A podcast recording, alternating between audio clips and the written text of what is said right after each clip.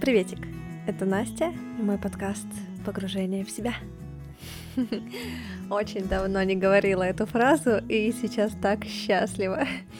Мой подкаст вы можете услышать на Яндекс Музыке, Apple подкастах, Google подкастах, в приложении Cast.fm и теперь еще и ВКонтакте. Е, я безумно рада новым слушателям, если они все-таки появятся.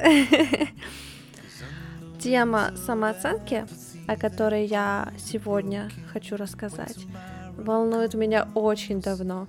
Боже, я так давно хотела понять, существует ли самооценка, что в нее входит, какой бывает, какая у меня самооценка, как это вообще все понять.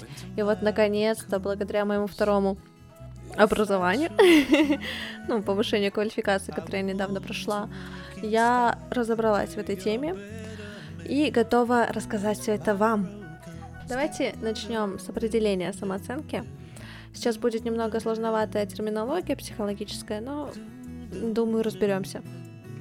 Самооценка — это наиболее яркое проявление самосознания. То есть сознание э, человека, да, то, что мы, то, с помощью чего мы познаем мир, э, самосознание — это то, с помощью чего мы познаем самого себя. И самооценка проявляет вот это вот наше понимание самого себя.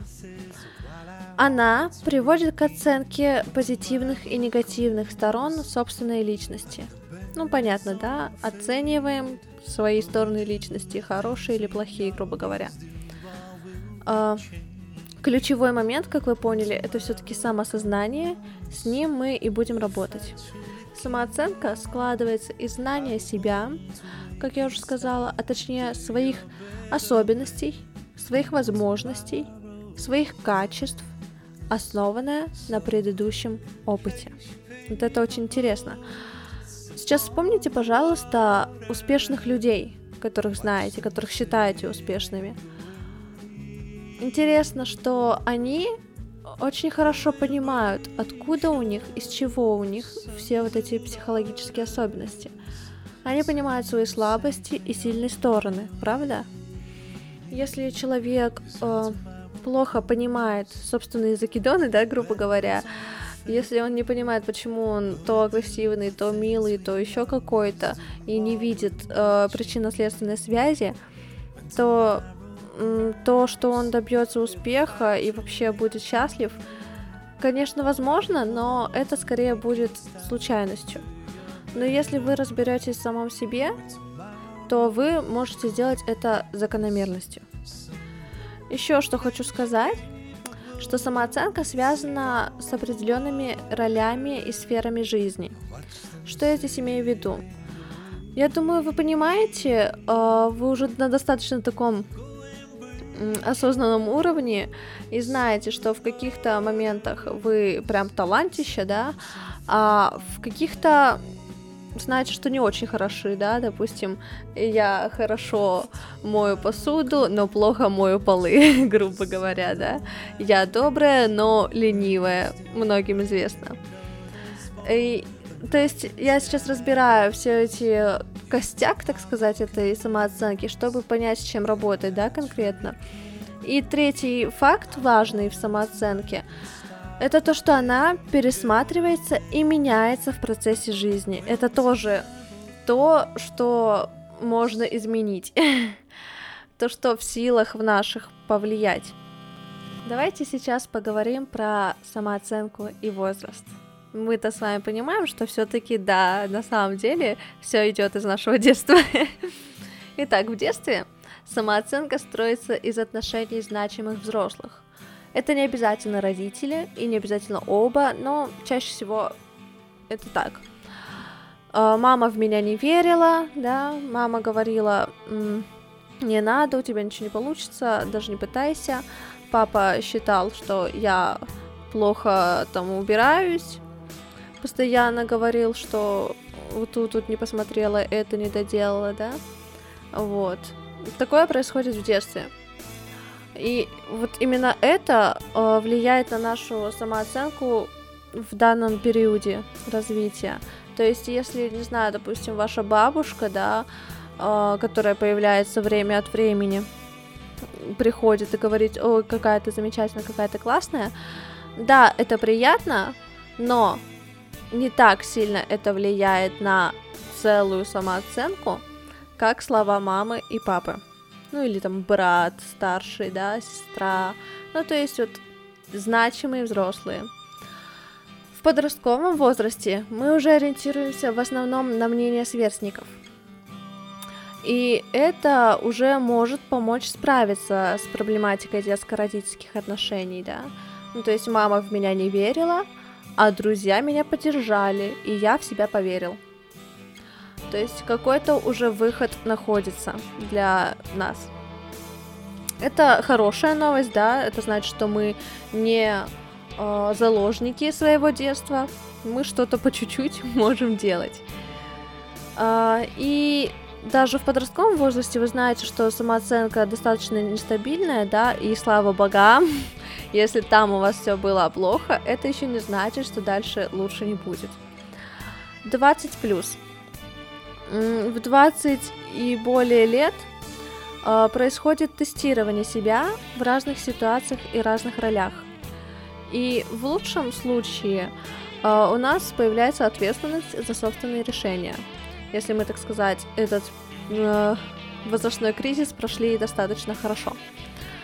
Э, самооценка здесь связана с сравнением себя со взрослыми, э, но уже не с мамой и папой, а, ну, опять-таки, успешных людей, да, или там, не знаю, своих педагогов, да, своих, например.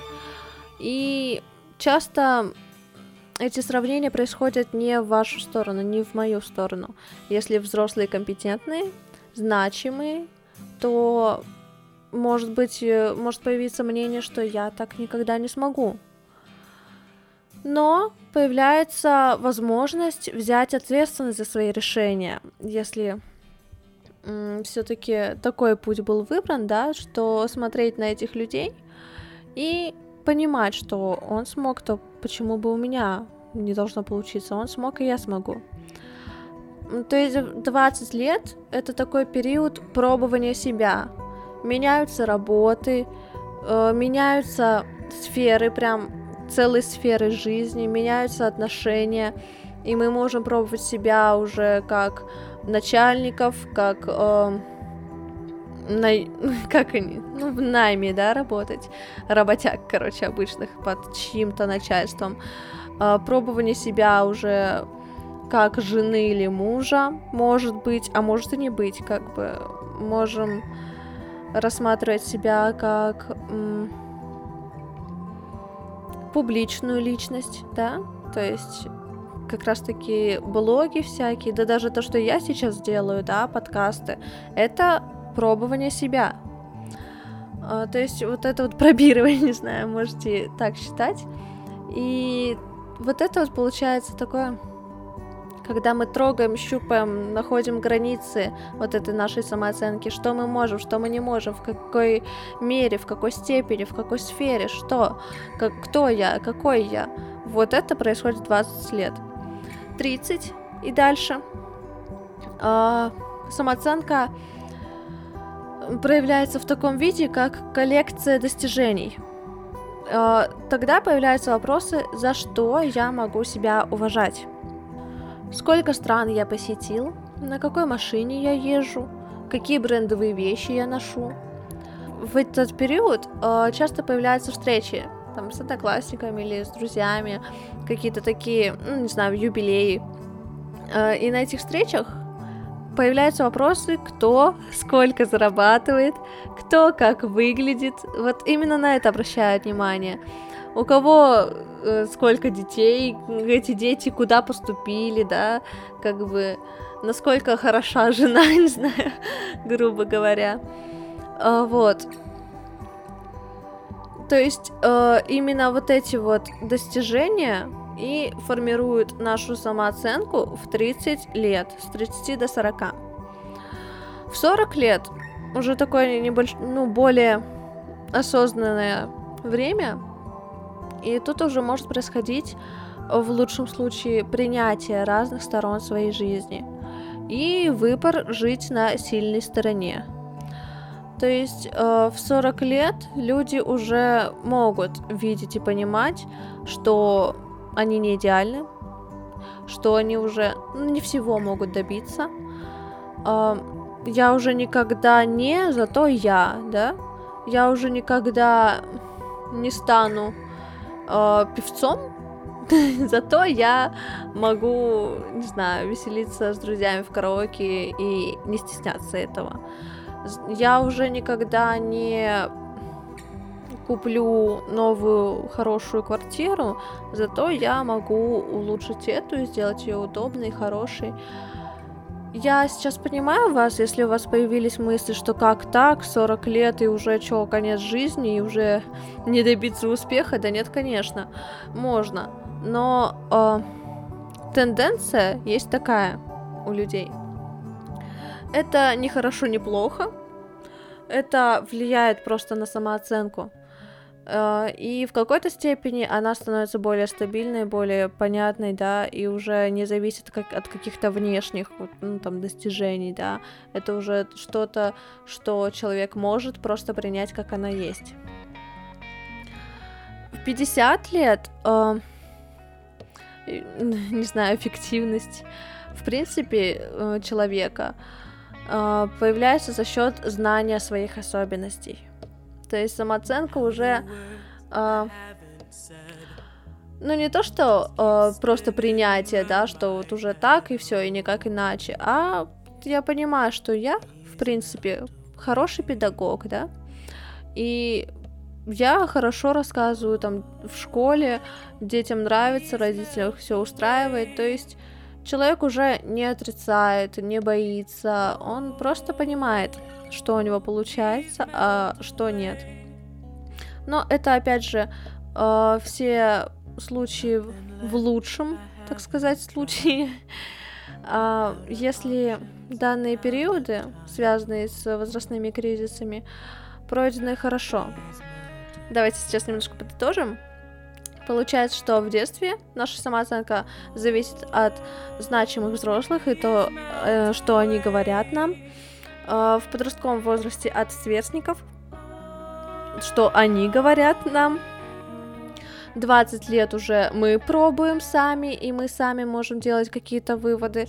30 э, лет мы обязательно спросим себя, чего я добился в этой жизни, и уже исходя из этого будем уважать или не уважать себя.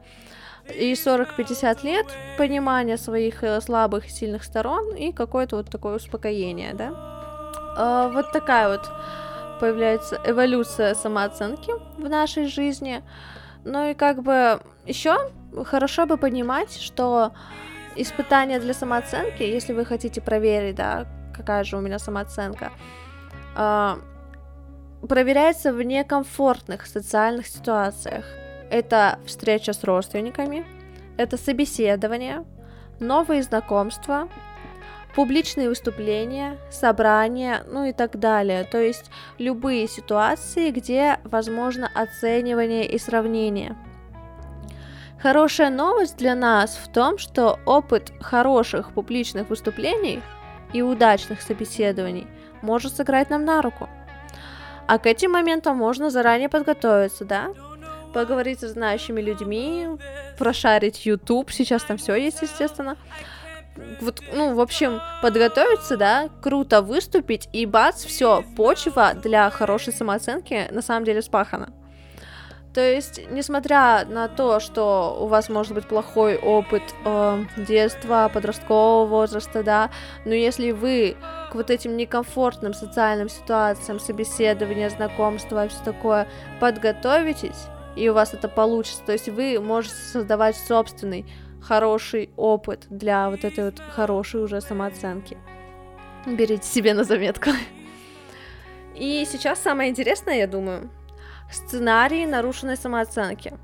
То есть э, не будем сейчас делить самооценку на низкую, адекватную, слишком высокую, хотя вы сможете это проверить. Я потом дам методики. Э, давайте посмотрим, как мы в жизни живем, что мы делаем и какой у нас сценарий, э, как раз-таки от самооценки исходящий. Итак, первый сценарий называется самоуничижение. Проявляется таким образом, что человек ну, смущен часто, застенчив, э, часто сравнивает себя не в свою пользу, он боится оказаться в центре внимания, да, то есть такие люди избегают таких ситуаций, э, чтобы быть в центре внимания. И часто у людей с сценарием самоуничижения они выбирают непрестижную деятельность, да, то есть, да какой там из меня доктор? И это может быть, конечно же, не сознательно, это, ну, сценарий — это то, что происходит с нами, то, на что мы не сильно влияем, что-то бессознательное, вот, и человек с самоуничижающим сценарием, он готов отказаться использовать шанс. Э, например, может быть, человек говорит, что ну вот, там тебе везет, тебя там все знают, все любят, у тебя много э, предложений на работу, да, а вот мне так не везет, у меня нет таких связей и все такое. И ты такое ему говоришь, э, хорошо, э, давай вот на следующую встречу я пойти не смогу, пойди, пожалуйста, вместо меня, да, э, выступи там, вот, и как бы будут у тебя связи и все такое. Вот, ну, ну и все, и человек с самоуничтожающим сценарием, да что, да, да какой там, у меня ничего не получится, я не смогу, я вообще уезжаю, я заболела, я плохо себя чувствую. В общем, всегда происходит отказ использовать шанс, всегда происходит выбор непрестижной деятельности, и всегда предсказывание себе неудачи. И, конечно же, самокритика. Если вы сейчас себя узнали немного, да, в этом сценарии, то сейчас расскажу вам, как оно могло сформироваться.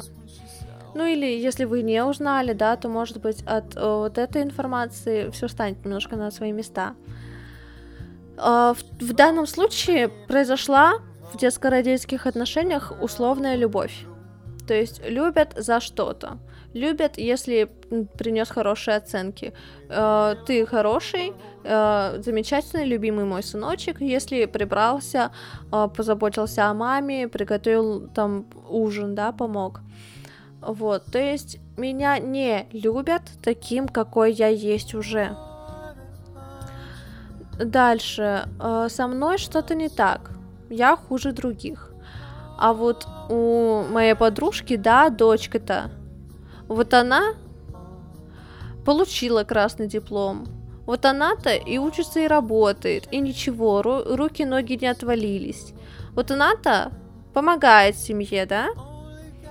Как бы не знаю, что с тобой не так, что и как я тебя плохо воспитала, но почему? Я не знаю, я сделала все, что могла, а ты все никак не можешь быть нормальной.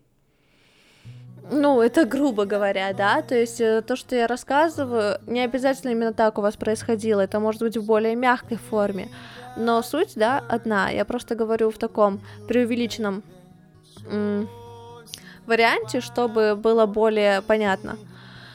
А, дальше. Такое поведение может сформироваться от э, того, что человек понял, что ему надо стать незаметным, надо угодить и тогда меня полюбят, да? А, такой человек заранее скажет, что он не справится, чтобы не сталкиваться с трудностями. Слова родителей и учителей э, могут э, быть в его жизни, что на институт даже не, не замахивайся, да, э, в 10 класс не иди, у тебя ничего не получится, там будет сложно, ты не справишься. Вот, и человек сразу говорит, я не справлюсь, я не пойду на врача, я не буду заводить семью. То есть такое э, избегание трудностей, самоуничижение, да, я хуже других, я хуже, чем вы можете подумать обо мне, не надо мне никакой ответственности. Ну и, конечно, вот застенчивость, страх у таких людей. Другая ситуация. Э, сценарий высокомерия. Э, в основе такого поведения оценивание, сравнение и критика. Например, у меня-то такого, конечно, никогда бы не случилось, да? Вот я бы на его месте совсем по-другому бы поступил. Я бы справился, я бы вообще сделал все иначе. Что тут непонятного? Конечно же, все так плохо, потому что ты сделал не так. Ну, тут как бы взяли бы меня за главного. Вот тогда бы да.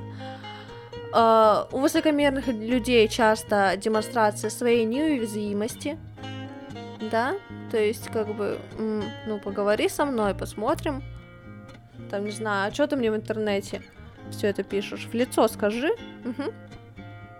вот, и на самом деле такие люди достаточно лицемерные из своего страха. На самом деле это в основе лежит страх быть непринятым.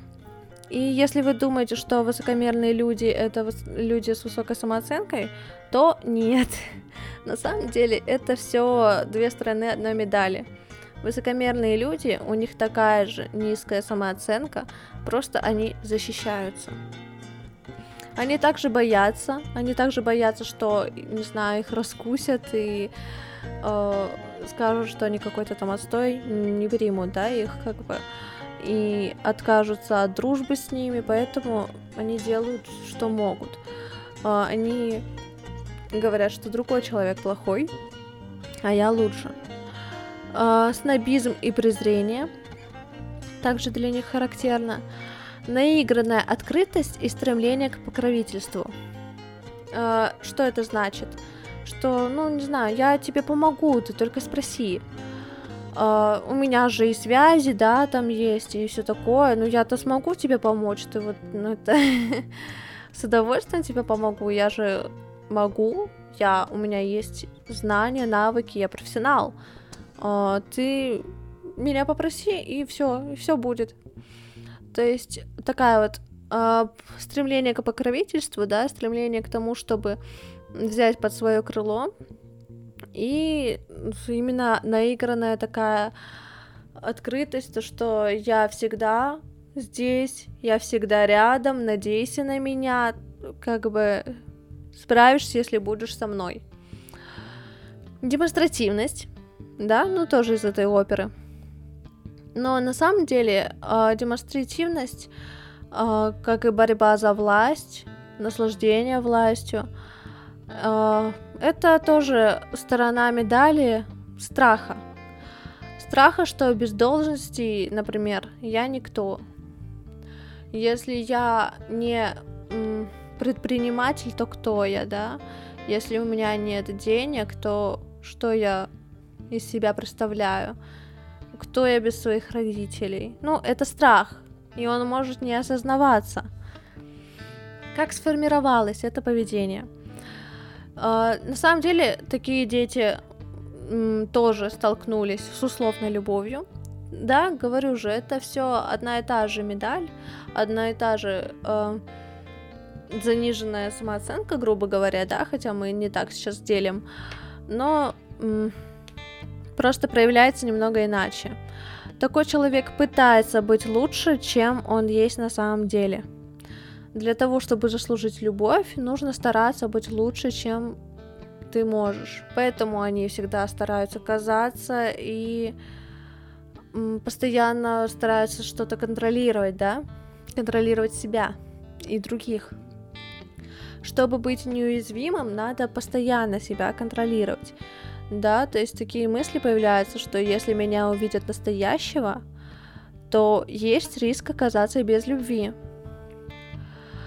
Чтобы не бояться их, надо, чтобы они боялись меня. Ну, это такая, грубо говоря, да, может быть, вспомните кого-то из своего подросткового возраста в школе, часто достаточно именно таким образом дети нападают. И такие люди критикуют себя на самом деле достаточно много и достаточно сильно. И если они критикуют себя, то они имеют право критиковать и других. Вот, поэтому они говорят, да, что, ну, что-то она, конечно, могла бы и лучше, но что-то ноги-то у нее не такие уж тонкие, что вы мне говорили-то? А потом приходит домой и смотрит на себя в зеркале и понимает, что как бы, ну, что-то я подкачал, конечно, с этими ногами, надо как-то по-другому постараться на диету-то сесть. Да, то есть как бы критикуют себя, критикуют других, постоянно вот в какой-то в каком-то старании, в каком-то контроле для того, чтобы добиться на самом деле любви. Так, что-то я долго говорю, давайте перейдем э, к сценарию мученичества. Их всего два осталось, не переживайте. Сценарий мученичества. Здесь происходит выживание за счет демонстрации своей слабости. Этот сценарий чаще всего проживается неосознанно, ну, чаще, чем другие сценарии. И человек, я, да, я действительно думаю, что я несчастна.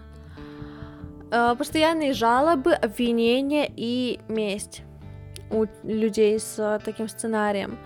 Отказ от открытого проявления недовольства и гнева, да, они не умеют открыто проявлять злость. Ну, догадайся, пожалуйста, как мне плохо. Ну, подумай, пожалуйста, обо мне. Ну, почему я должна все тебе сама рассказывать? Пожалуйста, ну посмотри, как я страдаю, да? Вот как бы подруга тоже может вам говорить, что, ну, что-то у меня все плохо так, не знаю, работу найти не могу, никто меня не берет, никто вот не звонит, почему-то не откликается там на мои вакансии, ну, на мое резюме. В общем, все плохо и не знаю почему. И на самом деле такие люди часто мстят, мстят даже себе, они лишают себя удовольствий. Например, это может быть ситуация, что я хочу на природу, но когда оказываюсь там, все не то и все не так. Комары, да, дождь, шашлык невкусный. В общем, не знаю, постоянное стремление к чему-то, постоянные жалобы, да, что мне не нравится, как я живу, мне не нравится, что у меня все так. Но как бы менять я ничего не буду. И это не потому, что я такой плохой, а потому что этот сценарий, он особенно неосознан. И почему так происходит? В детстве э, такому ребенку э, говорят делать то, что он не может. Ребенок не может сделать того, чего от него хотят. Это может быть, например, сейчас же все убери, да, просьба к трехлетнему ребенку. Он же не может убрать прямо сейчас, встать и убрать трехлетний ребенок не может. И убрать прям все тоже у него не получится. И тогда приходит мама и все равно ругается. В любом случае, что бы ты ни делал, она поругается и скажет, что ну блин, я же просила, да? Но ребенок сталкивается с тем, что он ну никак не может ситуацию решить. Или, например, ни в коем случае не пачкайся, да? А ребенка одели во все белое. Понятно, это не получится. И ребенок постоянно будет сталкиваться с наказанием. Постоянно будет понимать, что он какой-то не такой, он все плохой, он не может сделать то, чего от него хотят. И тогда э, со временем у такого ребенка появляется мысль, что все-таки виноваты-то они. И надо бы их наказать. Э, такой человек понимает, что страдать выгодно, что если я скажу, как мне плохо, то меня пожалеют и поймут наконец-то, да, как со мной обращались плохо. И э, в таком случае очень часто, э, например, если недовольство к маме, э, вот мы уже взрослые, да, и вот мама говорит, ну что, как ты там поживаешь, да, я скажу ей, что, знаешь, все плохо, в универе хотят меня выкинуть, долгов тьма, никто мне ничего не помогает, не может помочь, и вообще, как бы, я не знаю, что я здесь делаю. И таким образом, из вот этой вот страдальческой, э, страдальческого сценария, да, сценария мученичества, человек показывает, что посмотри, что ты со мной сделал, да, ты меня привел в этот университет, колледж, ты как бы настояла на том, чтобы я сюда поступила, э, и вот, и вот мне плохо, вот таким образом люди наказывают э, с таким сценарием. То есть не то, чтобы мстят, там кипяток друг на друга проливают, не знаю, а мстят э, тем, что и рассказывают, как им плохо, как они страдают. И они действительно страдают. Им действительно кажется, что все ужасно. И они действительно считают, что ничего не могут с этим поделать. Это неосознанный сценарий. И никто не в силах им помочь. Ни они не могут себе помочь, ни вы там, если такому человеку постараетесь помочь, все равно все будет не то, все будет не так. Ну, вот такой это сценарий. Давайте перейдем к, третьему, э, к следующему четвертому сценарию. Сценарий саморазрушения. А, это самый такой тяжелый сценарий. И, честно говоря, э, с ним работать тяжелее всего. Но не знаю, если вы себя узнаете, то это для, звоночек для вас, да, что без посторонней помощи здесь сложнее всего справиться. А, в сценарии саморазрушения появляются э, действия и поступки себе во вред. Наплевательское отношение к собственному здоровью бездействие с какими-либо последствиями, да, то есть, допустим, я много курю, да, или употребляю э, алкогольные напитки, я знаю, что печень там у меня уже все отказывает, легкие уже как-то плоховато, но к врачу я не пойду, да все нормально, ничего не будет, мне как бы нет, я просто не пойду, просто ничего не буду с этим делать. И в этом сценарии на самом деле очень часто происходят риски жизнью и риски со своим здоровьем. И не обязательно, ну, во-первых, да, это может быть какие-нибудь мотоциклы, да, на большой скорости гонять на машине. Это мо- может быть э, любовь там к лазаниям по крыше или заброшкам. Вот. А может быть, э, и какие-то другие способы, более отдаляющие э, риск жизнью и здоровью э, во времени, да, это опять же курение, алкоголь, там еще всякое, всякое, ну все, что вы знаете. Э, и это тоже такое саморазрушение. Человек, ну, у него такой сценарий самооценки, что э, у него постоянно, ну, хочется вот играть жизнью, хочется себя разрушать немного, вот. Хотя кажется, что он контролирует сам себя. Как сформировалось такое поведение? Близкие люди причиняют мне боль, но я их люблю. Да, это может быть и мама, и отец, и э, партнер. Э, делают мне больно, но это, я-то их люблю, и появляется вот эта связка. Любовь обязательно связана с болью, со страданием. И тогда, раз любовь связана с болью, то я сам себе причиняю боль. И демонстрирую, демонстрирую, да, извините, свою неуязвимость. Если любовь связана с болью, я причиню себе боль, а мне не больно да? Он причиняет мне боль, а мне не больно. Вот такой я крутой. Да, делай мне плохо, делай мне хуже. Каждый раз делай мне больно, мне не будет больно. То есть такое вот постоянная игра, постоянная какая-то игра с болью именно и с любимыми. И на самом деле такой человек хочет показать, что он себя не контролирует. Они должны меня изолировать. А, чтобы вы что-то с этим сделали. Чтобы вы обратили на меня внимание. Я буду, там, не знаю, не есть несколько дней. И там окажусь каким-то образом в больнице. Изолируйте меня, я не справляюсь, обратите на меня внимание, мне больно, мне плохо, полюбите меня. Вот таким вот образом, и очень часто такой человек считает, что жизнь того не стоит, да, поэтому происходят игры с жизнью на грани риска.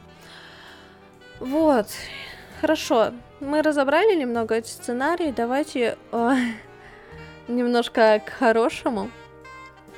Как же можно, что с этим можно сделать?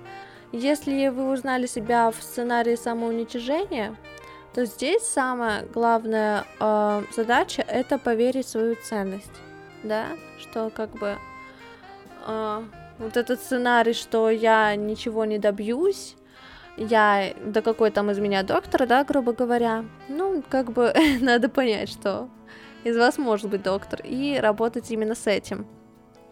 С, э, в сценарии высокомерия это тоже можно сгладить, если учиться близости с другими людьми, если обращать внимание на то, как другому человеку плохо. В сценарии мученичества тоже можно с этим, с этим сценарием работать, если признать свои манипуляции. Я надеюсь, что кто-то, кто ну, смог узнать себя в сценарии мученичества, и это, возможно, для кого-то инсайт, но это очень круто, если вы это поняли. Если вы это поняли, еще и признали, да, да, я так делаю, да, я поступаю именно так, это уже большой шаг к хорошей, нормальной самооценке. А в сценарии саморазрушения тут нужно учиться ценить жизнь. А это, конечно, вы сами понимаете, очень фундаментальная такая задача. Вот, и, э, конечно, все это очень легко и просто делать постепенно со своим психологом, но если вы туда не стремитесь, то вы тоже можете немного поработать со своим сценарием э, и изменить его. Как это сделать, я хочу написать об этом пост ВКонтакте. Да, я уже рассказывала кому-то из вас о том, что страница ВКонтакте моя раб- рабочая. Там будут э, практики, и практика со сценарием первая будет и диагностика, да, какой у меня сценарий, если вы этого сейчас не поняли еще, а также борьба с внутренним критиком и работа со сценарием вот этой самооценки. Так что, если вам интересно, если вы хотите что-то изменить в себе, в своей жизни, то, пожалуйста, заглядывайте. Я думаю, будет очень интересно. Ну а на этом все. Спасибо, что были со мной. И заглядывайте на мои страницы. Пока.